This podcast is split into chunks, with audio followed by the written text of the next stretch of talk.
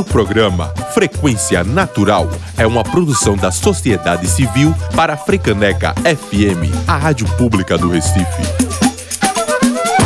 Programa Frequência Natural, o espaço de debate da agroecologia, aqui na Rádio Freicaneca. Bom dia, povo querido. Bom dia para todo mundo que está nos escutando. Eu sou Lara e quero dizer para vocês que é um prazer estarmos juntos para essa série especial de dois programas aqui no Frequência Natural. Muito bom dia, pessoal. Eu sou Renan Jamar, que é massa estar aqui junto com vocês para essa retrospectiva do nosso Frequência Natural.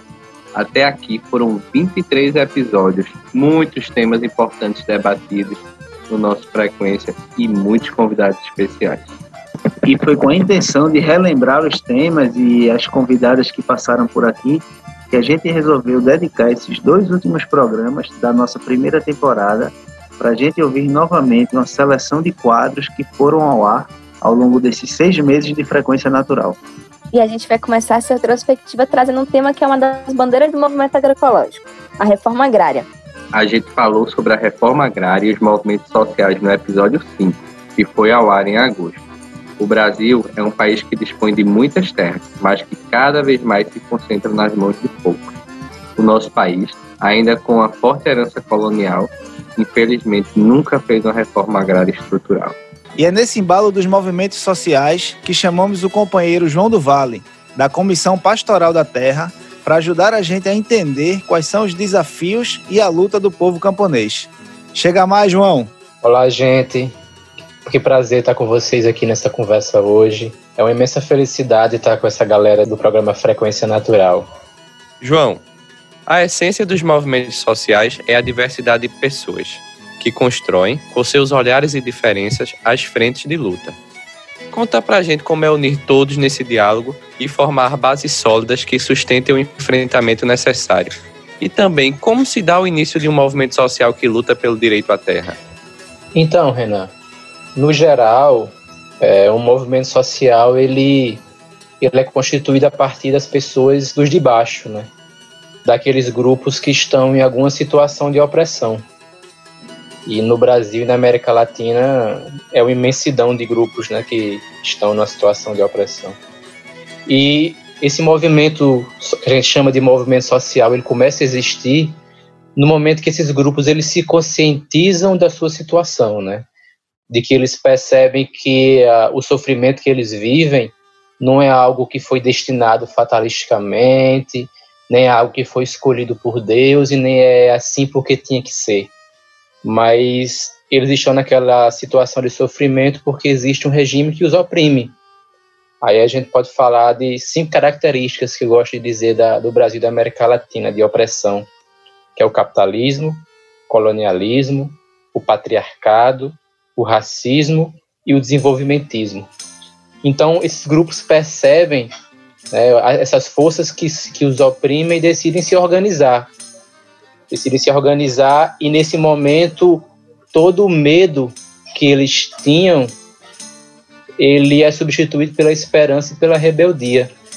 Então, o movimento social ele surge no momento que a rebeldia e a esperança vencem o medo.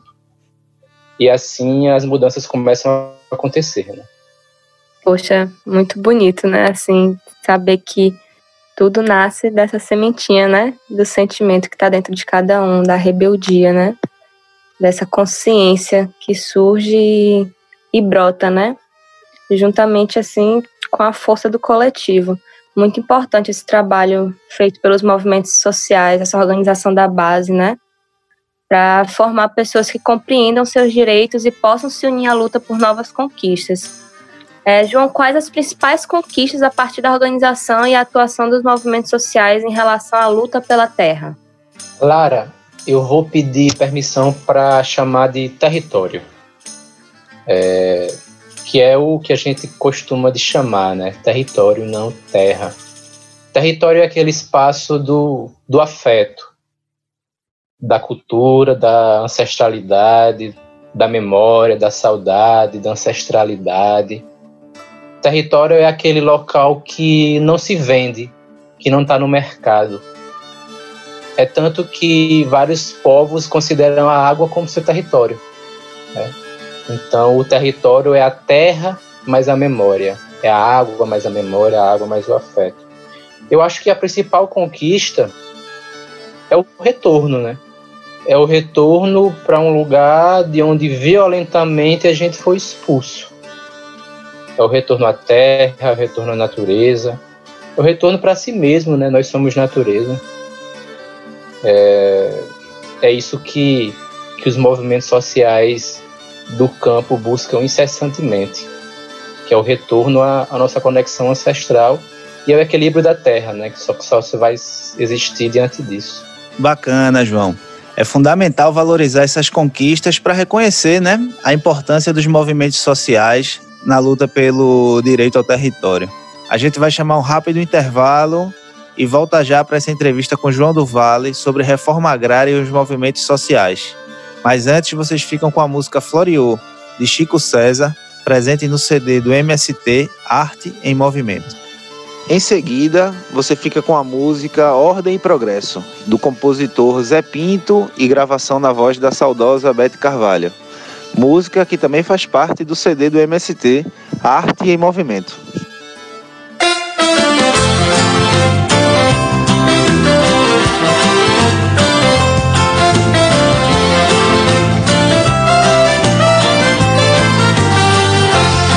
Arroz do cacho e o feijão na palha, coração cheio de amor. Arroz do cacho e o feijão floreou Milho na palha, coração cheio de amor. Povo sem terra fez a guerra por justiça Visto que não tem preguiça este povo de pegar. Cabo de foice também cabo de enxada Pra poder fazer roçado e o Brasil se alimentar Com sacrifício debaixo da lona preta. Inimigo fez careta, mas o povo atravessou. Rompeu as cercas que cercam a filosofia De ter paz e harmonia para quem plantar o amor. Arroz do cacho e o feijão floreou Milho na palha, coração cheio de amor. Arroz do cacho e o feijão floreou Milho na palha, coração cheio de amor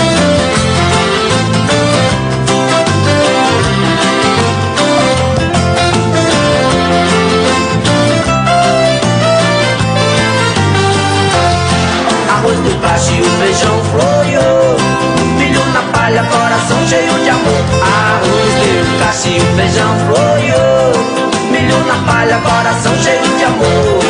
É quem não fala gritando reforma agrária Porque a luta não para quando se conquista o chão. Fazendo estudo, juntando a companheirada Criando cooperativa pra avançar a produção. Arroz do cacho e o feijão floreou Milho na palha, coração cheio de amor. Arroz, deu cacho e o feijão floreou Milho na palha, coração cheio de amor. Arroz, deu cacho e o feijão floreou Milho na palha, coração cheio de amor. Arroz, deu cacho e o feijão floreou Milho na palha, coração cheio de amor. Yeah, yeah, yeah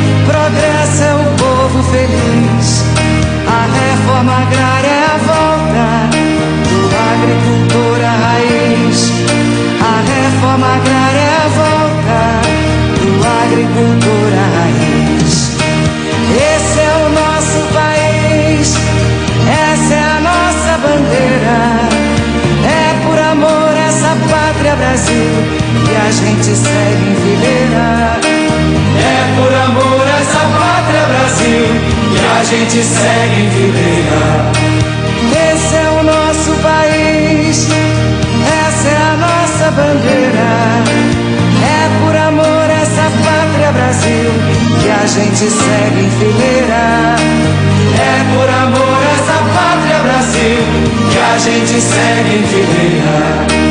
É por amor essa pátria Brasil que a gente segue em fileira. É por amor essa pátria Brasil que a gente segue em fileira.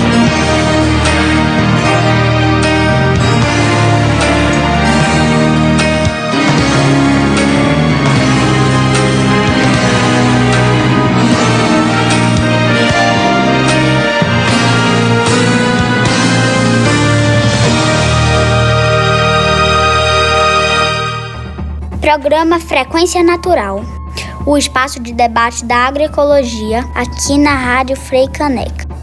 Voltamos com o nosso Frequência Natural, que hoje está entrevistando o companheiro João do Vale, da Comissão Pastoral da Terra, CPT. João, sobre os exemplos de reforma agrária bem-sucedidos, quais podem servir de inspiração para o nosso país? Renan, é, quando a gente fala de de resolver esse problema da, da distribuição fundiária no, no Brasil e na América Latina, a gente fala de duas coisas. A gente fala de reforma agrária, que é dividir esse absurdo que é o latifúndio, né? E também a gente fala em titulação dos territórios tradicionais e demarcação, que aí a gente vai falar dos territórios dos povos tradicionais, né? Então, não é só a reforma agrária, né? É a reforma agrária e também a titulação e a demarcação dos territórios tradicionais. São essas duas coisas que são que se constituem como meta, como utopia, como sonho e também como necessidade urgente do Brasil e da América Latina. É, existe um grande perigo da reforma agrária ser de mercado, ela servir para o capitalismo e aquele camponês que era escravo do capital por ser sem terra, ele virar escravo do Estado, ou ele continuar sendo escravo do mercado. Eu acho que poucas reformas agrárias no mundo elas nos servem de exemplo porque elas tendem a cair em outras teias de opressão, que é o camponês ele é, ele é é dado o direito à terra, mas não, não é dada autonomia, né? Então ele fica dependente do Estado, ou ele fica dependente do mercado, como se ele tivesse uma obrigação de produzir para vender. Eu acho que, em termos de questão fundiária, um exemplo para mim muito forte é o zapatismo, que eles propõem o modelo da autonomia, da reconexão com o seu território, da reconexão com sua ancestralidade e da tomada rebelde da, da, daquilo que lhe pertence, né? Ancestralmente, assim. É, confesso que eu, eu não gosto muito daquela expressão de que se o campo não planta, a cidade não janta. Eu acho que o campo ele não tem que servir para a cidade, sabe? Eu acho que o campo ele tem que servir para ele mesmo. Eu acho que a reforma agrária, que a titulação dos territórios tradicionais, não deve ser uma mediação para fazer uma cidade feliz. Eu acho que é uma dívida histórica que o mundo tem com o povo do campo. E se o povo do campo escolher plantar e vender para a cidade, ótimo. Mas não é por isso que eles têm que ter seu direito reconhecido. Não é porque eles têm que plantar para vender para a cidade. Não é o mercado que, que é como fim último. Então, para mim, eu acho que a questão da terra só resolve com autonomia. Autonomia em relação ao Estado e autonomia em relação ao mercado. Aí o camponês, o indígena, o catingueiro, a pescadora, o marisqueiro, a catadora de coco babaçu vai escolher. Vai escolher quando dialoga com o Estado, e vai escolher quando dialoga com o mercado, e vai escolher quando dialoga com, a cidade. É, reforma agrária só vai ser verdadeira quando vier acompanhada de autonomia. Mas é isso, né? Eu acho que o que assusta muito o, o capital é a autonomia, né? É o ser humano ser natureza, né, pô? É, João, quais os desafios de enfrentamento nesse cenário político e de pandemia que temos agora para a luta pelo direito a, ao território, né? Lara, é, a gente está vivendo uma nova retomada dos conflitos no campo, né? Quer dizer, os conflitos do campo nunca pararam. O Brasil ele foi inaugurado com um grande conflito no campo. O Brasil foi inaugurado com a violência no campo. Né? O primeiro ato de encontro da colonização com o Brasil, com a América Latina, foi um ato de violência, foi um ato de conflito. E não parou nem um dia. A gente não consegue registrar nem um dia nesses 500 anos de invasão colonial onde tem, a gente possa falar assim, ah, hoje não houve conflito no campo. Nesse momento que a gente está conversando agora, em algum canto do Brasil, em algum canto da América Latina, alguma família camponesa está sofrendo violência. Pode ter certeza disso. E essa questão da pandemia, essa questão do coronavírus, né? Que a gente tem medo de sair de casa, de se contaminar, de adoecer. Faz 500 anos que o povo do campo sofre disso. Tem medo de sair de casa e levar um tiro do, do capanga, ter medo de sair de casa e ser preso pela polícia que está a serviço do latifúndio, do agronegócio, da grande obra, da indústria, do porto, da usina eólica. Então, eu acho que o mundo está experimentando aquilo que o povo do campo experimenta há 50, há 500 anos, que é o medo, que é a opressão, né? Então, nesses tempos de fascismo, nesses tempos né, de desenvolvimentismo, que é a lógica da grande obra, a lógica da mineração, a lógica do agronegócio, a, as coisas tendem a, a ser ainda mais, mais perversas, né? Eu acredito o seguinte, que a gente nessa pandemia é um recado da terra, todo mundo sabe disso, porque a pandemia ela é fruto do agronegócio e da mineração. Só existe pandemia porque derrubamos florestas e cavamos o chão para extrair minérios. Os desafios é a gente perceber que é, rolando uma, uma frase né, de Chico Mendes, que Chico Mendes dizia: Ecologia sem luta de classes é jardinagem. Eu acho que Chico Mendes ele também disse que luta de classes sem ecologia é suicídio ou a gente retoma né, esse olhar de perceber a necessidade gritante da nossa reconexão com a natureza, ou a gente, enquanto esquerda, a gente, enquanto movimento social, percebe que fazer revolução não é só luta de classe, mas é reconectar com a natureza, é largar de mão dessa lógica desenvolvimentista, ou a gente está caminhando para o suicídio. Eu acho que o grande desafio da gente hoje é ouvir a natureza, né? Eu ouvi os mais velhos, as mais velhas que sempre nos disseram: vai dar merda, né? E a merda tá, tá na canela, né? Eu acho que o grande desafio é a gente perceber isso. Eu acredito muito que a gente está entrando numa nova fase mundial, sabe? Vai acontecer muita coisa boa. A natureza está gritando, muita gente está ouvindo, muita gente que é pouca no meio de tanta gente, mas essa pouca gente vai fazer muita diferença. O desafio que a gente tem é de também de não entrar no egoísmo ecológico, de nos fechar e achar que ah, estou bem aqui no meu espaço agroecológico, então tá de boa. Eu acho que a, agro agroecologia ela é a síntese desse novo mundo, mas ela tem que ser mundial, ela não pode ser local. Como a gente chama, né, é, a semente ela precisa morrer para renascer, tanto que o, no campo a gente diz que é a cova, a gente coloca a semente na cova, né? A cova é, é o túmulo, a gente coloca na cova, ela morre para nascer a vida. Então acho que muita coisa está morrendo porque precisa morrer. Muita coisa que eu digo em termos de processos antigos, arcaicos, opressores e coisas que a gente não percebia. Mas muita coisa vai nascer também. Eu acho que a gente está renascendo. Valeu pelas suas palavras, João. Estou aqui imaginando como deve ser massa para os estudantes participar das suas aulas. E é isso, historicamente sempre foi muito duro, né, para a classe trabalhadora, para o povo do campo, é, a condição de opressão, e não há outro caminho é, que não seja o caminho da resistência. Companheiro, a gente agradece bastante a sua participação aqui no Frequência Natural e quero deixar o espaço para a sua saudação para os nossos ouvintes. Ah, gente, eu quero só agradecer pelo convite, pela conversa, pelo bate-papo. É massa, é sempre massa essas partilhas, assim. E que a gente continue com essa rebeldia, com essa raiva do capital, com essa esperança. E que a gente não esteja do lado do povo, mas que a gente esteja no meio do povo. Tá? Um cheiro grande.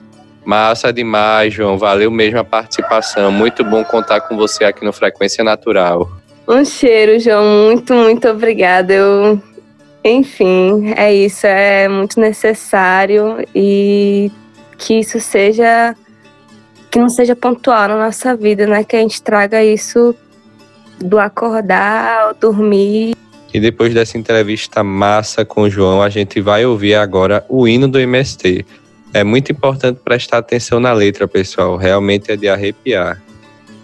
Depois a gente vai para um rápido intervalo e já volta com o nosso Frequência Natural. Programa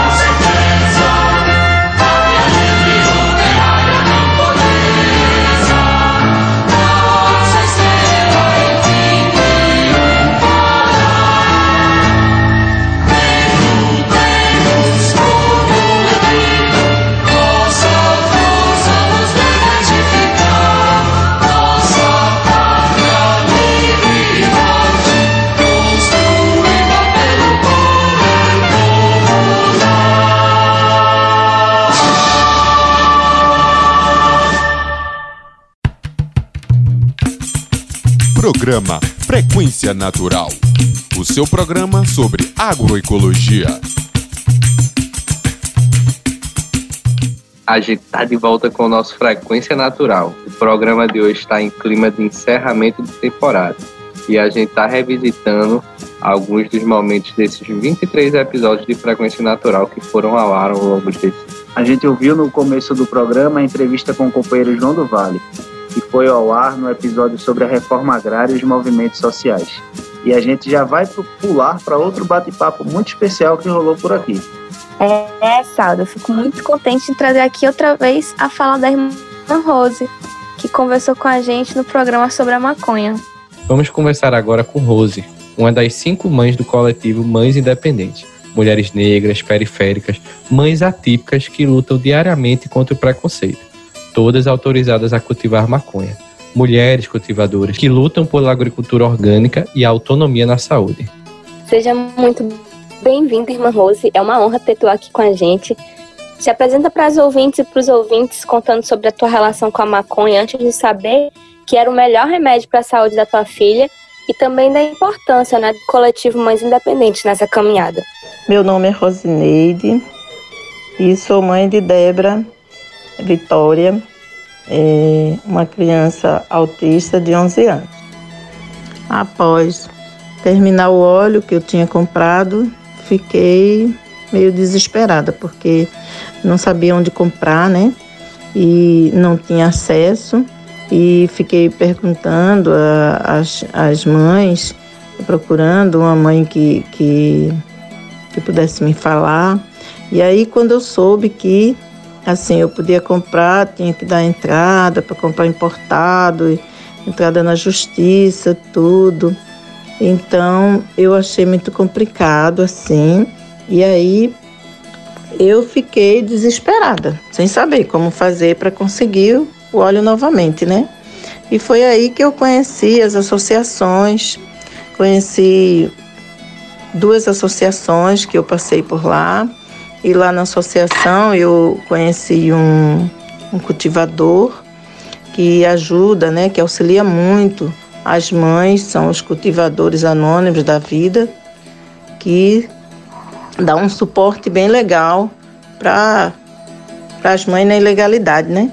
Então eu conheci a planta, comecei a plantar com muita dificuldade, tudo, mas conseguia plantar, aprendi a fazer crônia, aprendi a extrair o óleo. E quando eu saí da, da, da última associação, é, teve outras mães também que saíram. E aí começamos é, a nos encontrar eu, Risoneide, Patrícia e Elaine. E aí que somos hoje, e temos Cessa também, que somos do grupo Mães Independentes. Formamos o coletivo Mães Independentes hoje. Então, foi assim que a gente se conheceu nas associações e ficávamos nos encontrando nas praças, é, é, trocando conhecimento, falando sobre as dificuldades, né? A, cada uma ia falando sobre é, é, a planta, como é que plantava e tal. E ali a gente foi trocando muitas ideias até hoje formarmos o grupo de mães independentes que estamos hoje é, na condição de, de legalizada, né? Hoje com habeas corpus, a gente hoje planta é, com autorização, é diferente porque antes a gente tinha muito medo, muito medo, né? A gente plantava porque precisava para os nossos filhos, estava correndo risco de ser presa, né? De ir para cadeia e eu tinha muito medo disso mesmo, dos vizinhos ver qualquer coisa assim e eu ir presa. Olá, Rose. Obrigado pela sua participação aqui no programa. Uma alegria te escutar. É, imagino que todas vocês, mães, é, enfrentaram e ainda enfrentam muitos preconceitos. E, Rose, durante todos esses anos de luta, a gente sabe que a caminhada não, não foi simples. E conta um pouco do seu sentimento é, ao cultivar a maconha antes e depois de conseguir habeas corpus pela justiça? Hoje todas nós temos habeas corpus, né? Demos entrada às 5 no, no nosso HC. Todas nós hoje temos o, o nosso HC, o nosso habeas corpus. Todas nós podemos plantar maconha para os nossos filhos, porque as pessoas têm um preconceito, né? Não quer nem falar o nome maconha, como eu já encontrei é, terapeutas de minha filha, médicos, que não aceita, que não é, queria nem que eu falasse. Não fale esse nome para sua filha. Eu, eu não tenho como falar outro nome. É maconha, né? Se fosse outra erva, a gente dava outra erva, mas é maconha. E a maconha foi deixada por Deus, é um preconceito que todo mundo tem. É, até eu mesmo tinha antes, né? De falar que a maconha, quem fuma maconha é para fazer o mal. E hoje eu tenho é, a minha mente, graças a Deus, eu hoje entendi que existe maconha para tudo. Existe maconha para você dormir, existe maconha para você deixar você alegre, existe maconha que te deixa é, mais inteligente, que faz você pensar. Então, é assim, existe maconha para tudo. Maconha é um remédio, né? As pessoas que fumam não sabem, mas estão se tratando, mesmo que de forma errada, porque a combustão é que causa o mal, né? Não pode. Mas é, a maconha é um remédio, é uma erva natural que eu, eu assim, espero um dia antes de morrer, não sei, é ver que todo mundo plante maconha no seu quintal. A maconha é uma planta que está enchendo os olhos das indústrias em muitos lugares do mundo. Mas sem mudar a maneira de fazer agricultura em larga escala, nada vai ser diferente. Agroquímicos também podem estar presentes em remédios e medicamentos naturais. Por isso, o coletivo das mães independentes luta também por uma produção orgânica que seja capaz de se desenvolver com a melhor qualidade possível. Rose, conta pra gente como é plantar em uma cultura de respeito à terra e o que é feito na prática para estimular uma colheita saudável e sem químico. Quanto essa PL 339, eu não não eu não sou a favor assim, porque vejo que ela não contempla o autocultivo, né? só contempla associações e indústrias farmacêuticas que vão vir aqui e, e explorar né, é, as mães e os pacientes de, de, de, de maconha, né? Eles querem o dinheiro. Então, eu acho que, assim, essa parte devia ficar é, com os agricultores, na agroecologia, o pessoal devia plantar, né? todo mundo ter o SUS fornecer, mas plantado pelos pequenos agricultores, né, para poder é, favorecer todos e não a grande indústria, né, a indústria farmacêutica, que o, o lobby farmacêutico. Isso eu acho muito errado. Então eu não sou a favor da PL 339. Vejo que em parte, entre aspas, é um grande avanço, mas é um avanço que não, não, não nos contempla. Então, não acho isso é, viável. Foi massa, Rose. A gente agradece muito esse tempo com você aqui no Frequência Natural e deixo esse espaço reservado para você mandar alguma mensagem é, que queira transmitir para os nossos ouvintes. Queria deixar um recado aqui para as mães, né? As mães que não conhecem o óleo de cannabis, óleo da maconha, é, que não tenha preconceito, procure é, pesquisar, se informar, é, contato com outras mães.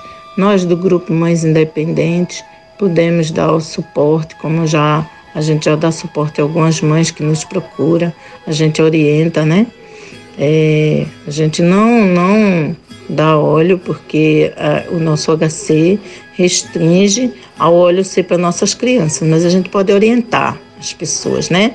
Orientar a respeito e falar da nossa experiência, é, o que a gente pode falar de como plantar, né?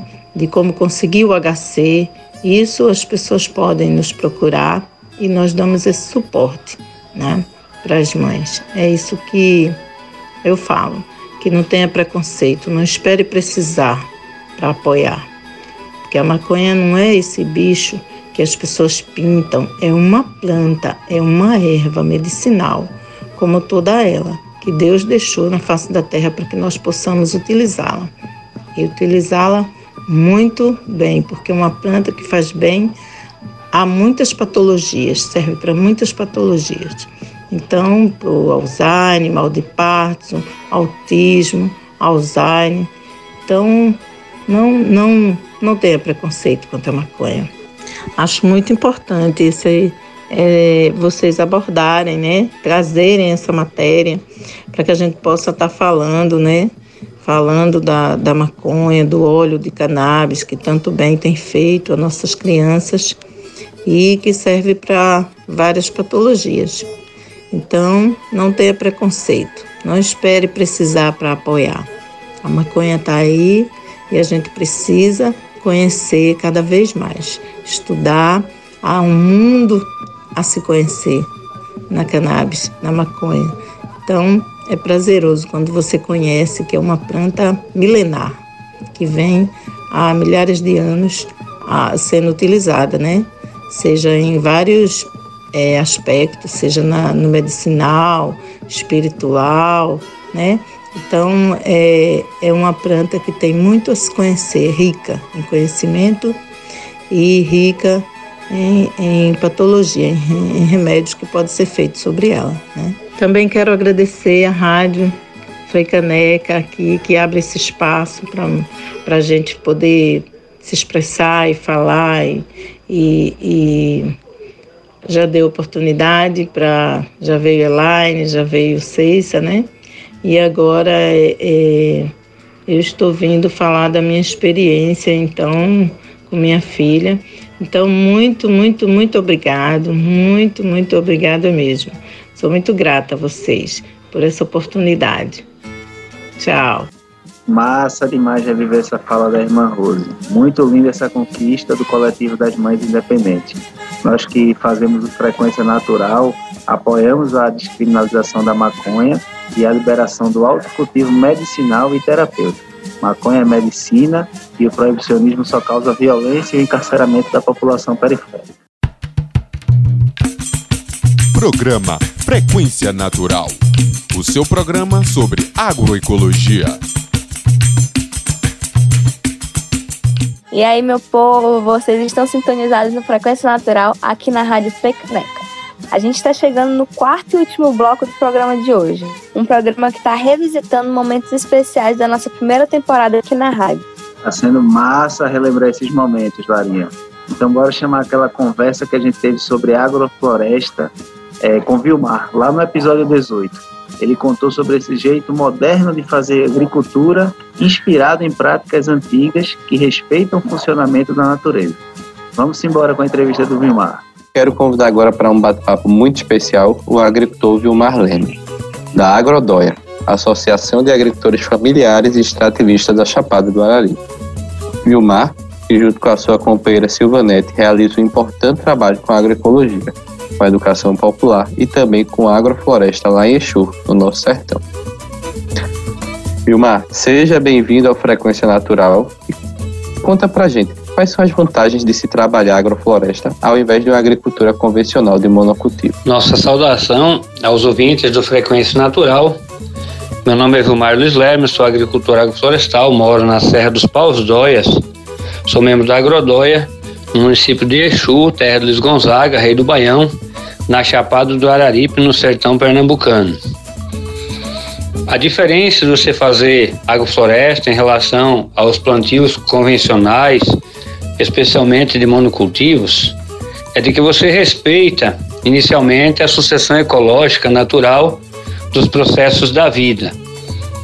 E nesse contexto, a biodiversidade dos cultivos, dos manejos, dos plantios proporcionam um equilíbrio natural do, do solo, porque ao mesmo tempo que você produz e preserva, você conserva o solo e faz ele a cada ano ficar melhor. Então a gente não faz uma exploração agrícola ou agropecuária. Nós fazemos é um cultivo da vida. À medida em que o sistema agroflorestal vai se sucedendo naturalmente e vai estratificando, criando os andares da floresta, faz com que é, o agricultor perceba ao longo dos anos uma melhoria do solo, uma maior absorção da água, fixação biológica é, do carbono, do nitrogênio e de todos os elementos, a ciclagem constante de toda os macro e micronutrientes do campo agronômico, mas também do campo biológico, físico, químico, é, dos ambientes em que as micorrizas, através das radicelas, os fungos, as bactérias, os líquens, a fauna e a flora vão se construindo, se sucedendo, ocupando o seu espaço e fazendo com que melhore a renda do agricultor, porque ele, produzindo seus próprios alimentos de forma ecológica,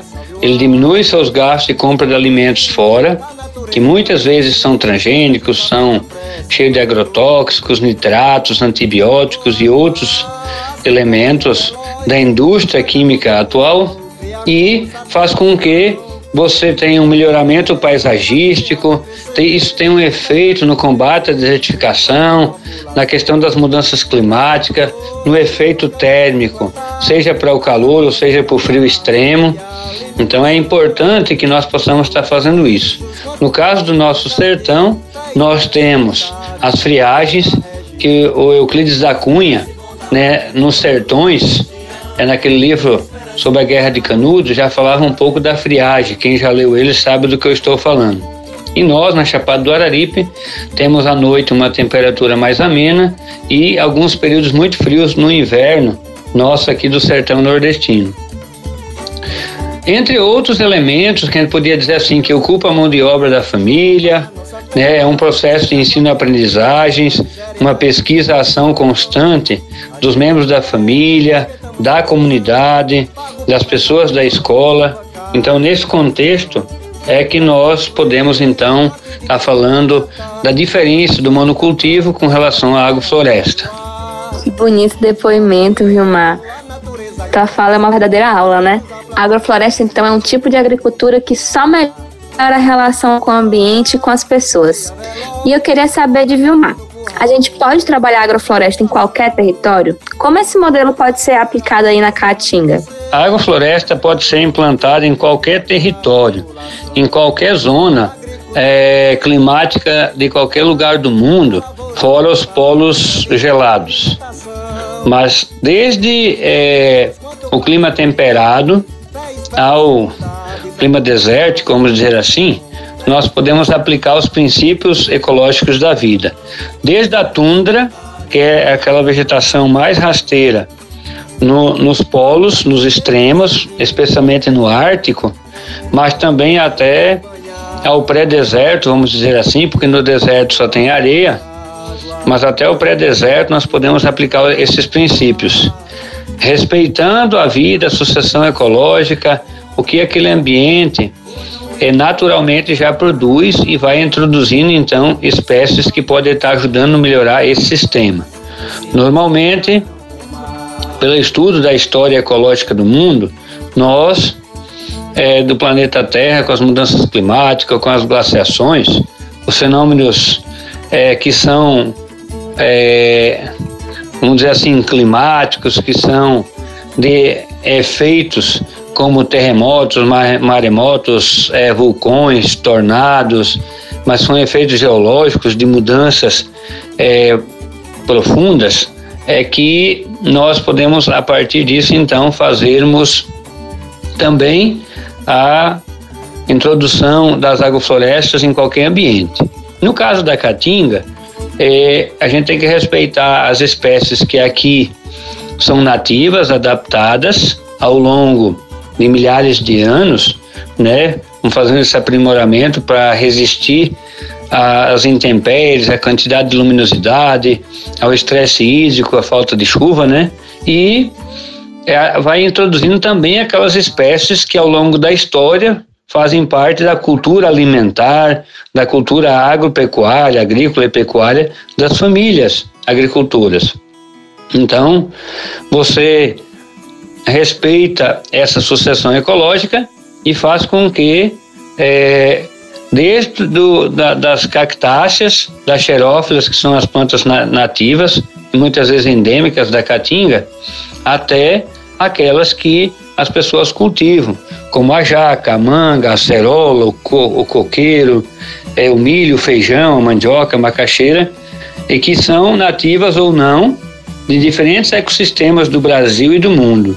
Então, é possível sim se introduzir respeitando esse processo natural e que conseguimos, consigamos então fazer com que essa sucessão natural ela aconteça.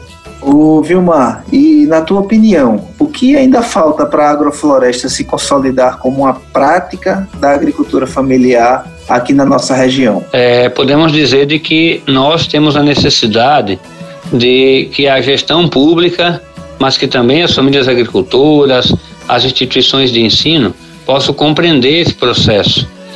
O Ernest, que é o grande agroflorestor brasileiro, mundial, diz que água se planta. A água é um fator extremamente necessário na caatinga, no semiárido brasileiro, embora seja o semiárido mais populoso e que mais chove no mundo, nós temos muita dificuldade de fazer esse processo avançar de forma mais abrangente. E precisamos pensar desenhos para que possamos incluir os animais, porque a pecuária, em todos os seus modelos, o criatório, como a gente diz, é o que mais envolve é, as famílias agricultoras da Caatinga pela questão climática. É mais fácil criar do que plantar, propriamente dito, as culturas muito exigentes em fertilidade, como milho, feijões e outras culturas agrícolas, olerícolas, as hortas, né? frutas é, na nossa região, que depende muito de água. Então, essa é uma, uma questão fundamental. Uma outra é o acesso à terra. Nunca foi feita a reforma agrária no Brasil, existem experiências bem-sucedidas, outras com muita dificuldade, e que o acesso à terra também impõe um grande limite na grande maioria das regiões, na Caatinga isso não é diferente, em relação à agricultura familiar. Pouca gente é, com muita terra e muita, muita gente com pouquíssima ou nada de terra. Então, isso dificulta o avanço também é, desses modelos de agricultura ou é, desenhos agroflorestais que possam ser diferentes ao tradicional, ao convencional, as questões de lógica de mercado do capital. Então, para a gente poder resistir e fazer agroecologia efetivamente, respeitando o ambiente, precisamos também pensar no acesso à água, no acesso à terra, no acesso à assessoria técnica, a crédito, a fomento, ao mercado para escoamento da produção, nas feiras locais, eh, nos programas como o PA, o PENAI, e outros formatos de comercialização. A gente precisa vender comida boa, limpa e a preço justo ao consumidor e ao produtor, a toda a população e não a somente um nicho de mercado numa elite que consegue pagar um preço exorbitante. Então essa não é a proposta da agrofloresta. É de produzir comida para que todos tenham acesso, tenham vida e vida em abundância, como também se prega na filosofia religiosa. A gente quer agradecer muito a tua participação aqui no programa e deixar também esse espaço para a tua saudação de despedida aos nossos ouvintes. A gente quer agradecer a oportunidade e o espaço, dizermos que a Agrodóia é uma associação de agricultores que tem uma atuação no Araripe Pernambucano e alguma inserção no Cariri do Ceará, na região do Padre Cícero, né, Juazeiro, Crato, Barbalha, e que participamos de conselhos, é, de outros movimentos de luta, é, conselhos da sociedade civil e é, de governo, no caso da APA Chapada do Araripe, de desenvolvimento, fazemos parcerias com universidades, escolas técnicas, escolas de nível é, básico e médio, é, com outras associações de agricultores, recebemos estagiários, visitantes, estudantes, desenvolvemos ações no campo do extrativismo, da agrofloresta, da agroecologia, do cultivo das sementes, da gestão e uso e reuso das águas, né, captadas através da chuva. É, trabalhamos com abelhas nativas, produzimos, beneficiamos gergelim, licores, através das frutas, doces, geleias. Fazemos também é, um trabalho de uma assessoria técnica voltada para esse campo agroflorestal, temos jovens que estão na universidade estudando para contribuir com a nossa associação Agrodóia e que, é, de um contexto geral, tem se preocupado com essas questões, tem se, é, se inserido em ações de políticas públicas para o bem comum da nossa comunidade, do nosso município, do nosso território. Estamos abertos a visitações, a intercâmbio, troca de experiências e fazemos aqui votos que possamos construir essa experiência em outros lugares da Caatinga, do semiárido brasileiro, ou em outros biomas no Brasil, no exterior, e estamos abertos, então, a qualquer necessidade, alguma dúvida, é o nosso contato pode ser fornecido. Também é por meio dessa nossa entrevista. E desejamos a todos sucesso e até uma próxima oportunidade, se assim Deus nos permitir. É isso aí, pessoal. E essa foi a participação do Vilmar lá de Exu. A lista de trabalho é realmente imensa. Muito importante esse trabalho que é desenvolvido lá na Caatinga. Que massa essa fala do Vilmar, né, galera? Fantástico esse trabalho realizado lá em Exu. Vale demais conhecer esse projeto dele. E é isso, minha gente. Estamos encerrando essa primeira parte da nossa retrospectiva, da nossa primeira temporada, e no próximo domingo a gente está de volta com a segunda parte dessa bela retrospectiva, que também vai ser o último episódio da nossa temporada. Eu sou Renan Jamaica e me despeço por aqui. Ai, chega a dar uma dorzinha no coração saber que a gente está encerrando essa temporada de trabalhos por aqui. Mas ainda vai ter muita fala boa no nosso próximo programa. Eu sou Lara Moura e deixo o cheiro para você. Então, até o próximo domingo, pessoal. Eu sou Pedro Saldanha e esse foi o nosso Frequência Natural. A gente quer deixar também um agradecimento a Raj Michael, Chico e Flavinha, que emprestam as vozes para as nossas vinhetas, e a nossa equipe técnica do Estúdio Bantos, que edita todos os episódios do Frequência Natural, Guto Rasta e Memes Etiópia. E também um agradecimento a Lia Braga, que cuida das nossas redes sociais. O Frequência Natural é uma produção do coletivo Família Baobá.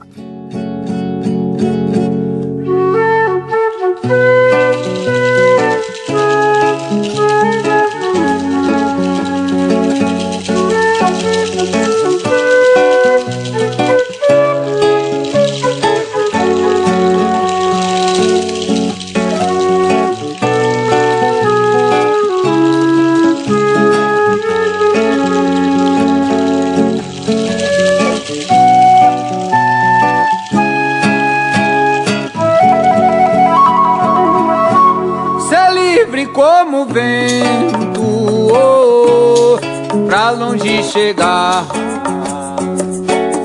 Duvidar dos sentimentos que eles chegam, podem lhe atrasar. Quanto mais for verdadeiro, oh, mais o sol pode brilhar. Chegou um novo tempo oh, pra humanidade se encontrar. Chegou um novo tempo, oh, é a frequência natural.